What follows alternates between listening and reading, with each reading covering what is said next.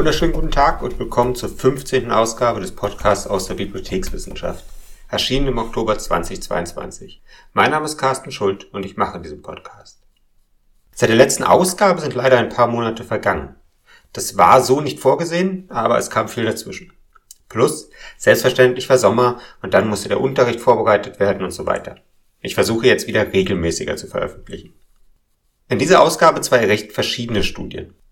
Zuerst eine Auswertung von Interviews dazu, wie Bibliotheken den Anspruch, bei Bauprojekten partizipativ vorzugehen, umsetzen. Der Anspruch selber ist ja heute normal. Auch wenn es manchmal so dargestellt wird, als wäre es jetzt eine super neue Idee. Bei der Planung von neuen Bibliotheken partizipative Elemente zu integrieren, passiert es eigentlich immer. Die Untersuchung befragte BibliothekarInnen und ArchitektInnen in Australien dazu, was das aber in der Praxis tatsächlich bedeutet. Die zweite Studie beschäftigt sich eigentlich damit, ob die sogenannten One-Shots, also Veranstaltungen, bei der BibliothekarInnen in Hochschulbibliotheken in einer kurzen Sitzung eine Einführung in die Bibliothek, die Recherche und so weiter geben, nachweisbare Effekte haben. Dazu dann einige Worte.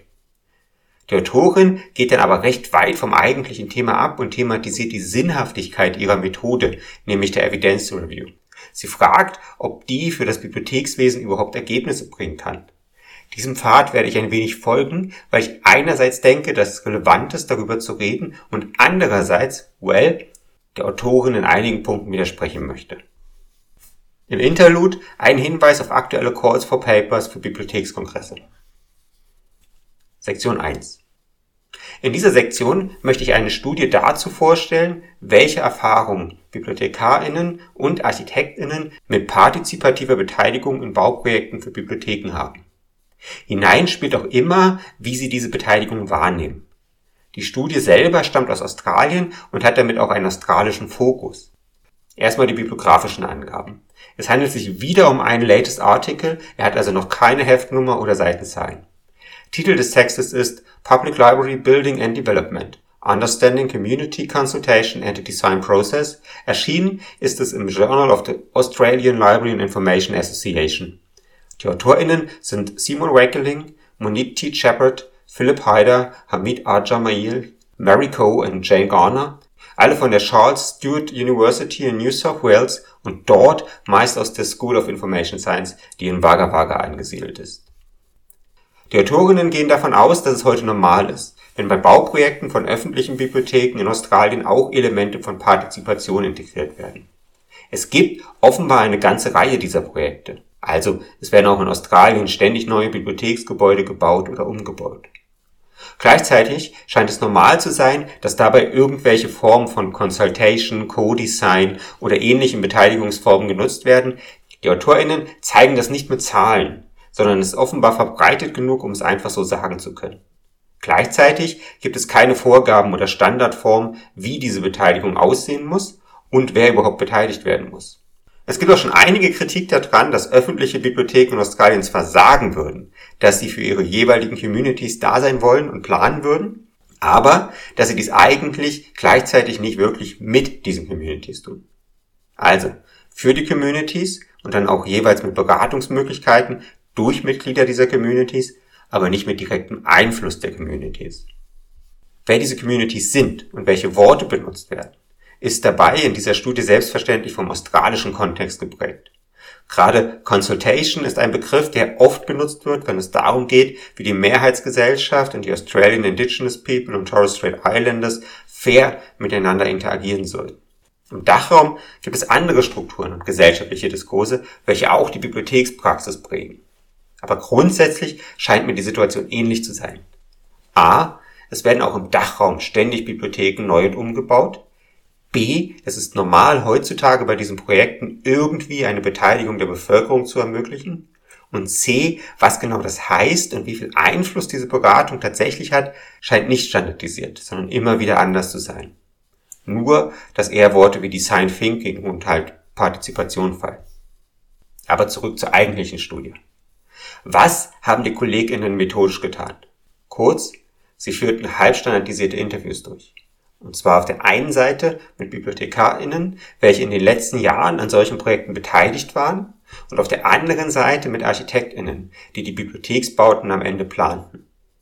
Die Auswahl der Projekte erfolgte, weil sie in den letzten Jahren jeweils einen Australian Library Design Award erhalten hatten. Es waren also nicht irgendwelche Bauten. Insgesamt wurden Interviews zu sechs Projekten geführt, aber mit ungleich vielen Personen. Fünf BibliothekarInnen und sieben ArchitektInnen. Alle Interviews wurden im Frühjahr 2022 durchgeführt, dann transkribiert, inhaltlich kodiert und auf das Vorkommen von Inhalten hin analysiert. Wohl auch durch die vielen beteiligten AutorInnen war es möglich, diese Kodierung und Auswertung methodisch rigider durchzuführen, als es sonst im Bibliothekswesen möglich ist. Die Codes wurden unabhängig von vier Forschenden vergeben und dann so zusammengeführt, dass subjektive Wertung möglichst ausgeschlossen und ein intersubjektiver Konsens hergestellt wurde. Das wird zwar immer empfohlen, damit die Auswertung objektiver wird, ist aber in der Praxis in anderen Studien oft schwer umzusetzen. Ein erstes Ergebnis dieser Interviews war, dass sie zeigten, dass tatsächlich in allen diesen sechs Bauprojekten irgendwelche Formen von Beteiligung genutzt wurden. Die Projekte waren ja nicht danach ausgesucht worden, sondern danach, ob sie ein Design Award gewonnen hatten. Insoweit kann man schon sagen, dass zumindest die Idee von Beteiligung in solchen Projekten normal ist. Es zeigt sich auch, dass zumindest auf Seite der BibliothekarInnen dies praktisch immer mit der Idee verbunden wurde, dass eine solche Beteiligung dazu führen würde, Gebäude zu bauen, die auch tatsächlich von ihrer jeweiligen Community gewünscht werden würden. Aber schauen wir uns an, wie die tatsächliche Praxis dieser Beteiligung aussah. Zuerst die Frage, welche Gruppen überhaupt angesprochen wurden. Dies waren nach der Unterteilung der AutorInnen drei. Erstens Community Groups. Dies waren vor allem schon organisierte Gruppen, die für eine bestimmte größere Gruppe sprachen, aber auch teilweise offenbar ad hoc zusammengestellte Gruppen, denen auch jeweils eine größere Gruppe repräsentierten sollten. Beispielsweise soll eine Gruppe von Jugendlichen dann für die gesamte Jugend in der Community sprechen. Dabei gab es keine Listen von Untergruppen, die jedes Mal angesprochen wurden, sondern es wurde bei jedem Projekt neu entschieden, welche Gruppen integriert wurden. Es ist auch nicht ganz klar, wer diese Auswahl traf. Wer also entschied, ob zum Beispiel Vertreterinnen für Menschen mit körperlichen Einschränkungen integriert wurden oder nicht. Aber was in den Interviews klar wurde, war, dass es vor allem die BibliothekarInnen waren, welche Konsultationen mit diesen Gruppen durchführten und dann die Ergebnisse dieser Veranstaltung an die ArchitektInnen weiterleiteten. Die Bibliothek saß also auch in einer Position, wo sie zumindest Interpretationsmacht hatte.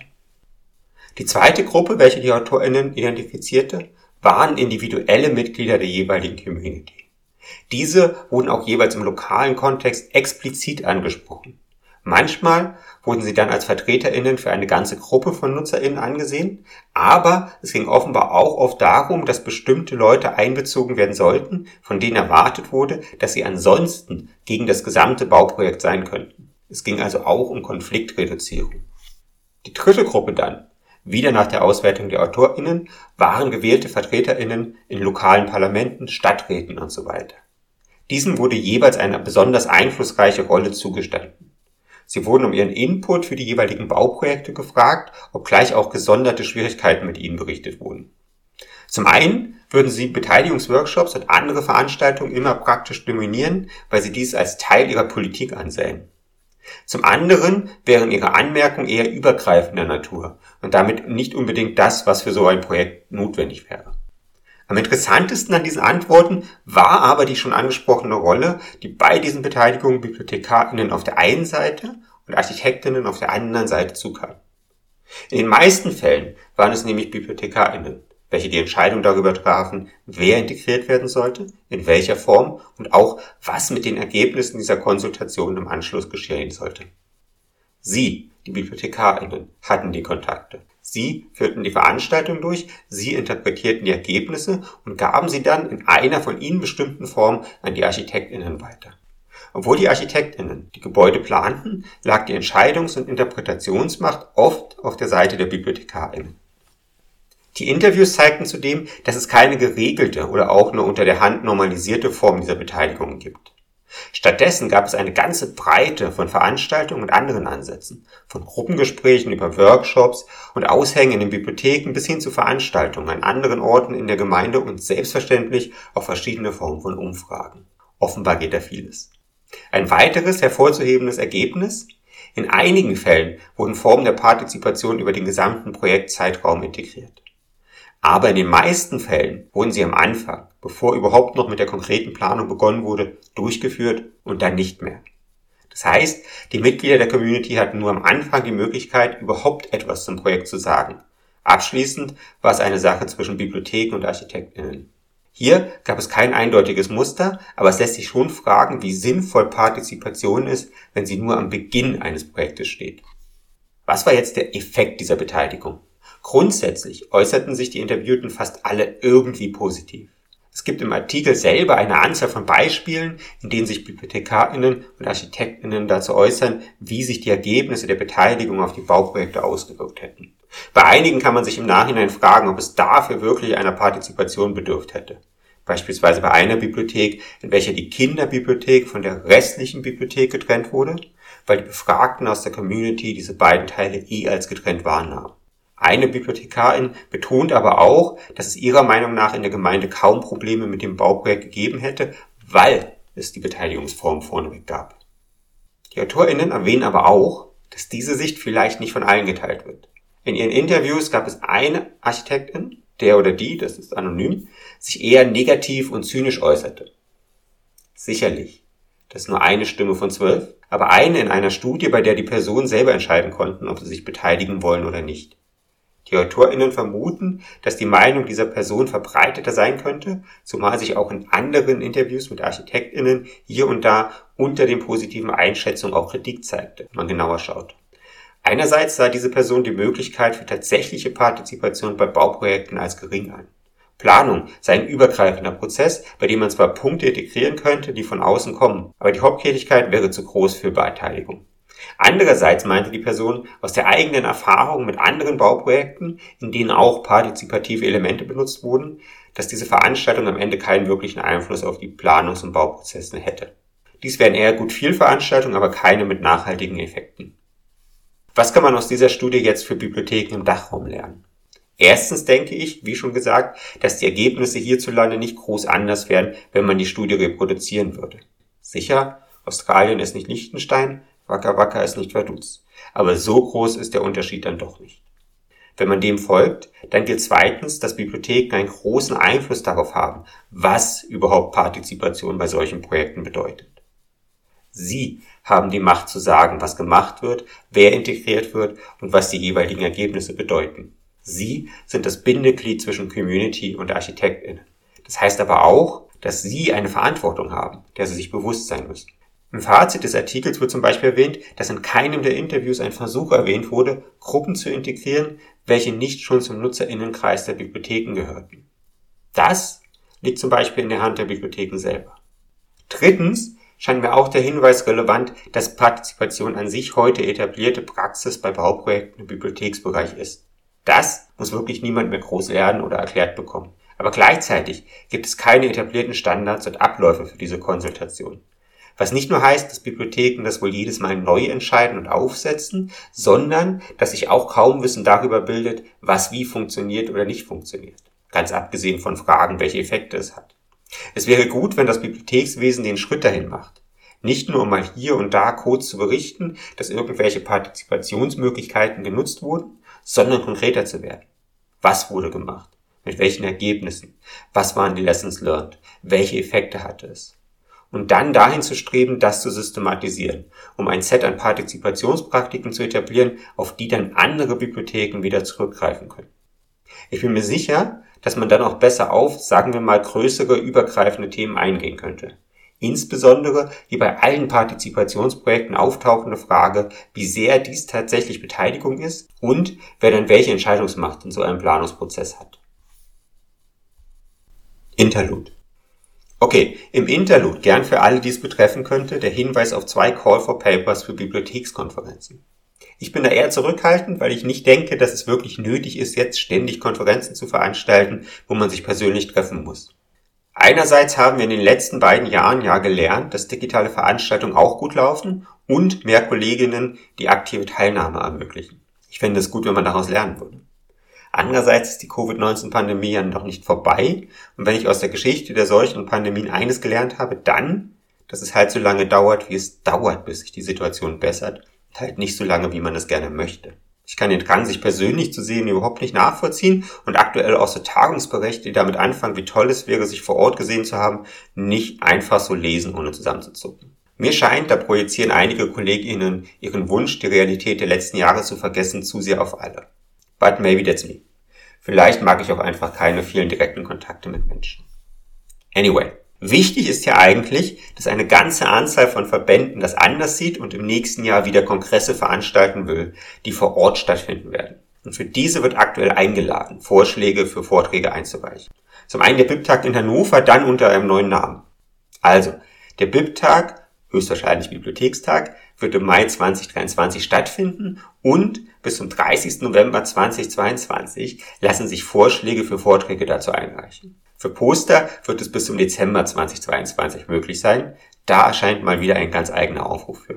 Der BIP-Tag hat auch ein Motto und eigentlich auch Themenkreise, für die gesondert eingeladen wird, aber es ist der BIP-Tag. Das Motto und die Themenkreise haben der Erfahrung nach praktisch nichts mit der realen Veranstaltung zu tun. Wenn es nur ein bibliothekarisches Thema ist und der Vorschlag für einen Vortrag angenommen wird, wird er auch irgendwo untergebracht. Das sollte niemand davon abhalten, sich zu bewerben. Und wie immer ist der BIP-Tag eigentlich eine deutsche Veranstaltung, aber praktisch eine Veranstaltung der Bibliothekswesen des gesamten Dachraumes. Interessanter dagegen finde ich den Call for Papers für den österreichischen Bibliothekskongress. Dieser wird auch im Mai 2023 stattfinden, und zwar in Innsbruck. Traditionell ist das eine Veranstaltung, die tatsächlich auf das österreichische Bibliothekswesen abzielt. Auch zu diesem Kongress existiert aktuell ein Call for Papers, mit dem zu Vorschlägen für Vorträge eingeladen wird. Man hat für die Einrechnung sogar einen Tag länger Zeit, nämlich bis zum 1. Dezember 2022. Hier scheint das Motto tatsächlich einen Einfluss auf die Veranstaltung zu haben. Es lautet Arbeitswelten, Realitäten und Visionen. Auch der Call selber mit seinen Unterpunkten geht zum Teil auf die Bibliothek als Arbeitsort sowie auf Aus- und Weiterbildung ein. Das ist mutig. Meine Erfahrung ist, dass der gesamte Themenblock ein Reizthema für Bibliotheken darstellt. So grundsätzlich über Ausbildungsprogramme und Werbung für die Lehre in Bibliotheken nachzudenken, das geht noch. Aber wenn man anfängt nur zu fragen, wie die Arbeitsbedingungen und die Bewerbungsprozesse in Bibliotheken tatsächlich sind, da werden immer mehr KollegInnen ungewöhnlich aufgeregt und wollen lieber schnell das Thema wechseln. Beschreiben wir es mal so. Insoweit mutig von den beiden Bibliotheksverbänden in Österreich, das explizit auf die Agenda zu setzen. Mir scheint, der Kongress in Innsbruck wird inhaltlich interessanter werden als der in Hannover. Sektion 2. Okay, gänzlich anderes Thema. In dieser Sektion wird es um eine Studie zu sogenannten One-Shots gehen. Das ist der Begriff, mit dem im wissenschaftlichen Bibliothekswesen in den USA, Großbritannien und so weiter kurze Einführung entweder in die Angebote von Bibliotheken oder aber in die Recherche bezeichnet werden. Also im Dachraum wären das eher so kurze Schulungen, wo Studierende für ein oder zwei Stunden erklärt bekommen, wie die Bibliothek funktioniert. Oder halt das Gleiche, nur auf Einladung von Dozierenden im Unterricht selber. Und, deshalb heißen sie ja One-Shot, einfach nur jeweils das eine Mal, nicht in Serien oder so. Die Frage, welche die Studie motiviert, ist nun, ob diese kurzen Veranstaltungen überhaupt einen Einfluss auf die Studierenden haben. Das ist keine neue Frage, sondern eine, die immer und immer wieder gestellt wird. Es gibt eine große Anzahl von Texten dazu und die Studie versucht nun, diese in einer Metastudie auszuwerten. Zu den bibliografischen Daten. Ich rede hier über den Artikel Is the Library One-Shot Effective? Im Meta-Analytical Study von Danny Pressure Cook erschienen in College and Research Libraries Jahrgang 83 2022 Heft 5 Seiten 739 bis 750. Also tatsächlich einmal ein Text, der vollständig publiziert ist. Also, die One-Shots sind, so die Autorin, aber auch viele andere Literatur, zwar die Form von Schulung, die in wissenschaftlichen Bibliotheken im englischsprachigen Raum im globalen Norden am meisten eingesetzt wird. Alle anderen Schulungsformen, wie semesterlange Programme in der Bibliothek, die Einbindung von BibliothekarInnen in den Unterricht von Dozierenden, aber auch individuelle Schulungsformen und so weiter existieren ebenso und werden auch in der Literatur besprochen aber nicht annähernd so oft. Das ist ja im Dachraum auch nicht groß anders. Was es allerdings tatsächlich auch gibt, ist ein Zweifel daran, ob diese One-Shots sinnvoll sind. Haben sie wirklich Effekte bei den Studierenden? Lernen die was? Und wenn ja, was? Es gibt auch immer Diskussionen darum, wie man sie gestalten sollte, damit in der kurzen zur Verfügung stehenden Zeit möglichst große Effekte bei den Studierenden zustande kommen. welche Effekte das sein könnten oder sollten, ist auch immer wieder Gegenstand der Diskussion. Zum Beispiel wird nicht selten die Position bezogen, dass man in diesen One-Shots den Studierenden vor allem beibringen kann und sollte, dass sie Probleme beim Recherchieren haben werden, aber sich dann direkt an die Bibliothek wenden können, um mehr zu lernen. Auch das ist im Dachraum nicht so groß anders, nur ist es im Bibliothekswesen in den USA und so halt noch öfter Thema von Studien und Artikeln, auch weil es dort einfach mehr Bibliotheken, BibliothekarInnen und Forschende im Bereich der Bibliothekswissenschaft gibt. Die Autorin ging nun in dieser Situation davon aus, dass es ausreichend viel Literatur zur Frage, ob die One-Shots effektiv wären und wenn ja, mit welchen Effekten existiert. Effektiv ist hier das Wort aus dem Titel, aber es ist halt nicht ganz richtig, da man dafür ja schauen müsste, wie sich der Aufwand zum Ergebnis verhält. Gefragt hat sie stattdessen, welche Veränderungen bei den Kompetenzen und dem Wissen von Studierenden nachgewiesen sind, die auf diese One-Shots zurückzuführen sind. Solche Meta-Analysen sind selbstverständlich immer nur sinnvoll, wenn es auch tatsächlich ausreichend viel Literatur gibt, die man zusammenfassen kann. Insoweit ist es vollkommen nachvollziehbar, dass sie dafür so ein breites, weit diskutiertes Thema wählte. Anschließend setzte sie sehr harte Grenzen. In ihrer Meta-Analyse analysierte sie nur Texte, die a. direkte Effekte auch mit einem statistischen Test überprüfen, aber zum Beispiel nicht solche, die andere Variablen wie die Noten von Studierenden verwendeten. B. nur Studien, die Lerneffekte untersuchten, aber nicht solche, die zum Beispiel untersuchten, ob die Studierenden bei den One-Shots Bibliotheksangst abgebaut hatten. c nur Texte, die in den Datenbanken Lista oder Library Literature and Information Science Fulltext oder ERIC verzeichnet waren. D. Nur Texte, die in Zeitschriften publiziert waren und hier wohl, auch wenn es nicht explizit gesagt wird, nur solche mit Peer Review sowie D. Nur solche, die im Englisch publiziert wurden. Der letzte Punkt galt, weil die Autorin nur Englisch spricht. Das ist selbstverständlich kein Gütekriterium für eine Studie, in welcher Sprache sie erscheint. Bei dieser Recherche begann die Autorin mit 3058 potenziellen Texten, von denen sie dann in mehreren Schritten immer mehr aufgrund ihrer eigenen Kriterien ausschloss. Am Ende wich sie sogar von ihrer eigenen Recherchestrategie ab und inkludierte zwei Texte, die grundsätzlich ihren Kriterien entsprachen, aber nicht in der ersten Recherche gefunden wurden. Und so hatte sie dann am Ende insgesamt elf Texte, die sie auswerten konnte.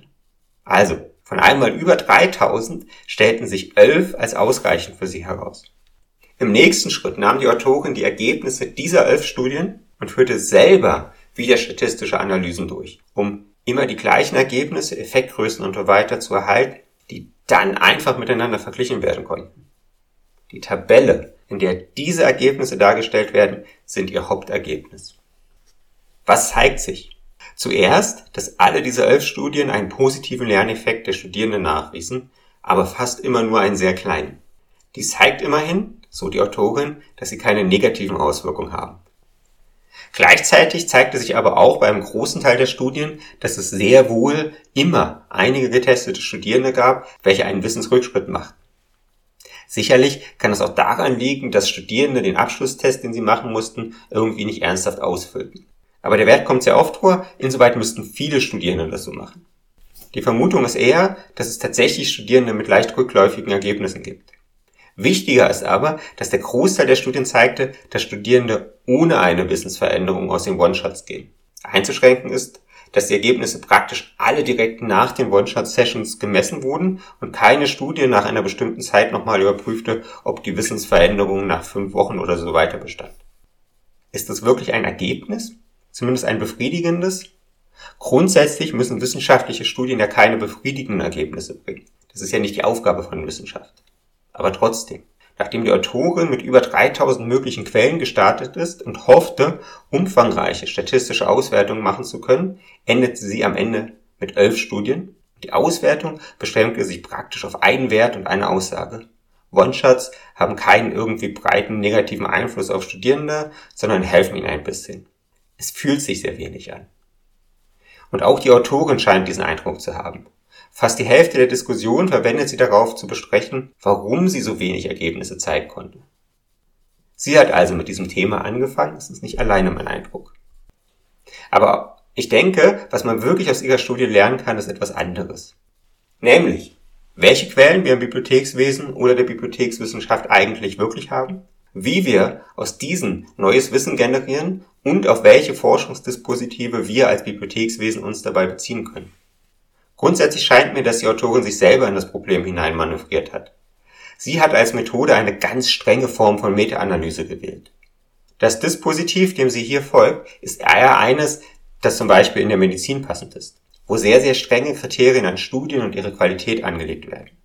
Alles muss dort mehrfach abgesichert, statistisch korrekt, auf der Basis ausreichender Fallzahlen mit verschiedenen Absicherungen, um die Daten objektiv zu halten und so weiter sein. Nur dann wird es als ausreichend gut genug für Meta-Analysen angesehen. Alles andere sind Vorarbeiten. Und für die Forschung in der Medizin ist das sinnvoll. Dort geht es um Gesundheit, manchmal auch Leben und Tod. Es ist ein Feld, in dem viel Geld steckt, so dass auch in Studien viel Ressourcen stecken, was auch oft heißt, viel mehr Personal mit klarer Spezialisierung. Und weil so viel Geld in der Medizin steckt, ist auch das Risiko von Betrug oder zumindest das ausgewählte Interpretieren von Wahrheiten größer. Aber das ist im Bibliothekswesen und der Bibliothekswissenschaft nicht so.